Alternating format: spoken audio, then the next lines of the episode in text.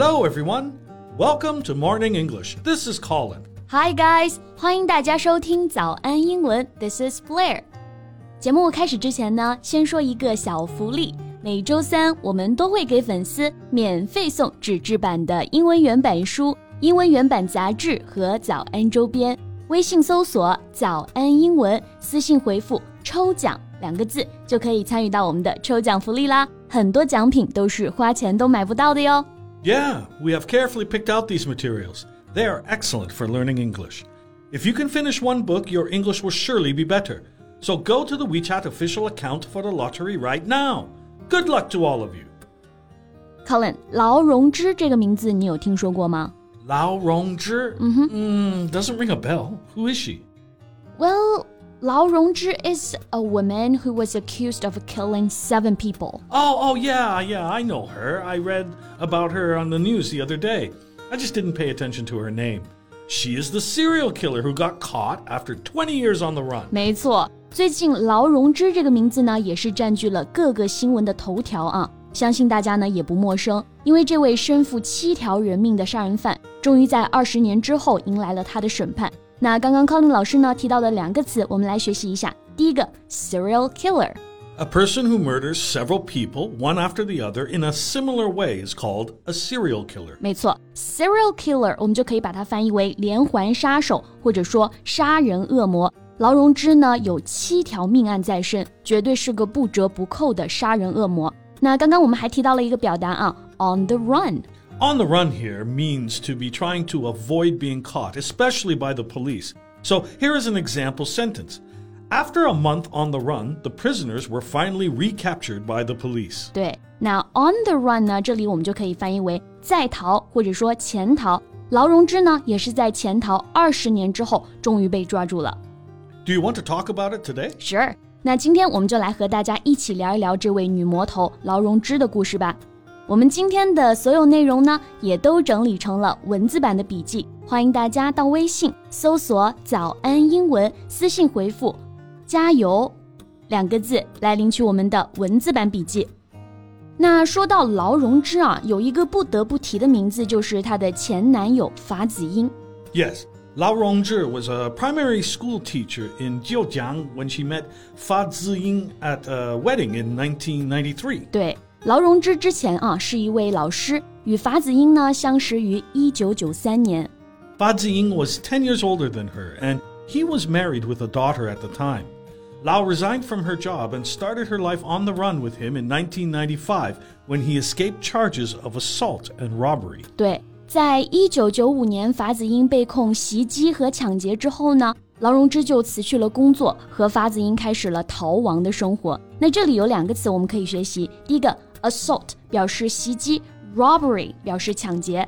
Yeah, they ran out of money pretty quickly, so they decided to play badger games on rich men. Play badger game? What does it mean?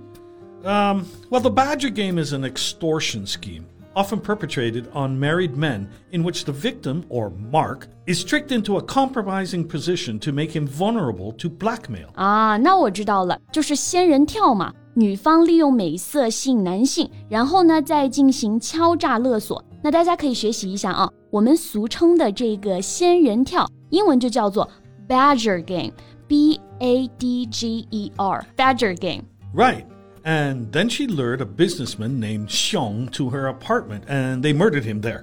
简直就是残忍至极啊！他们第一个下手对象呢是一个雄性男子，在打听到他是一个生意人，很有钱之后呢，劳荣枝就利用美色接近熊某，然后在一天呢把他骗到出租屋，法子英和劳荣枝两个人呢就联手杀害了他。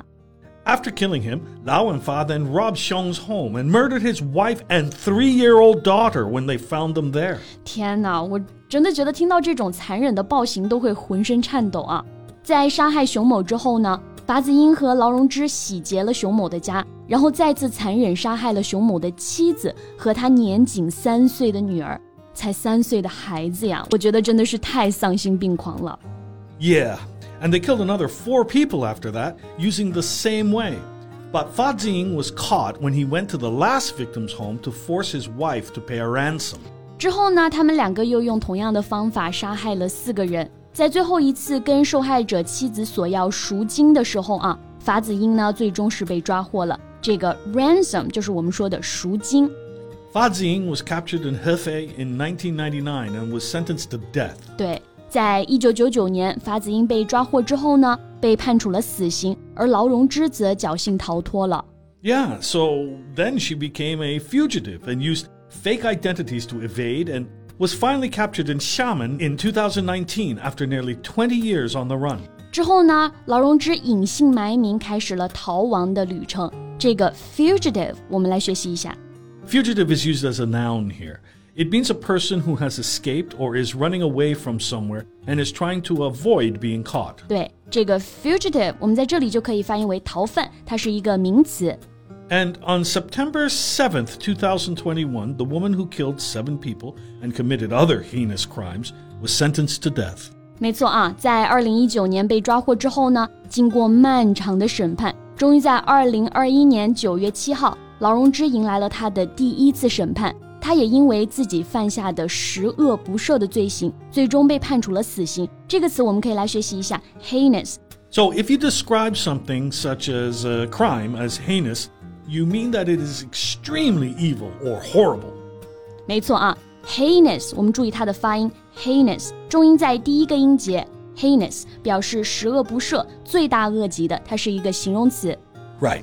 Lao Rongzhi was convicted of intentional homicide, kidnapping, and robbery. 对，劳荣枝被判故意杀人罪、绑架罪、抢劫罪。那这几个表达的英文，我们再来复习一遍啊。Intentional homicide 故意杀人，kidnapping 绑架罪，robbery 抢劫罪。Yes. And the court also stripped her of her political rights and ordered that all her personal property be confiscated. 法院还剥夺了他的政治权利，并下令没收他的所有个人财产。这里的 strip 表示夺去、剥夺，strip her of her political right 就是指剥夺政治权利。然后还有一个词啊，confiscate，我们来学习一下。 Confiscate means to officially take something away from somebody, especially as a punishment. 对，那在这里呢，我们就可以翻译为充公、 没收他的个人财产也是被全部没收了。Well, after hearing the court's first verdict, Lao cried in court and said she would appeal the ruling. 在一审判决之后，劳荣枝也是当即哭着表示要上诉啊。First verdict 表示一审判决，然后上诉这个词我们再来看一下 appeal。Appeal means to make a formal request to a court or to somebody in authority for a judgment or a decision to be changed. 对，appeal 这个词我们比较熟悉的意思呢是表示有吸引力，对不对？那在这里啊，它是作为一个动词表示上诉。Colin，你觉得改判的可能性大不大呀？ No way. The evidence against her was overwhelming. I think she knows that as well, so it's almost impossible for her to get her sentence commuted. commuted 表示减刑。那我们 Colin 老师也说了，他的罪行呢 证据确凿，所以基本就没有改判的可能性了。劳荣枝也不过是能够在苟延残喘几个月吧。而对于被他伤害过的那些家庭呢，伤痛是永远无法抹平的。但是坏人被绳之以法，才是对逝去生命最好的告慰。OK，那我们今天的节目呢就到这里了。最后再提醒大家一下，我们今天的所有内容都整理成了文字版的笔记，欢迎大家到微信搜索“早安英文”，私信回复“加油”两个字来领取我们的文字版笔记。I'm Colin. Thanks so much for listening. And I'm Blair. See you next time. Bye.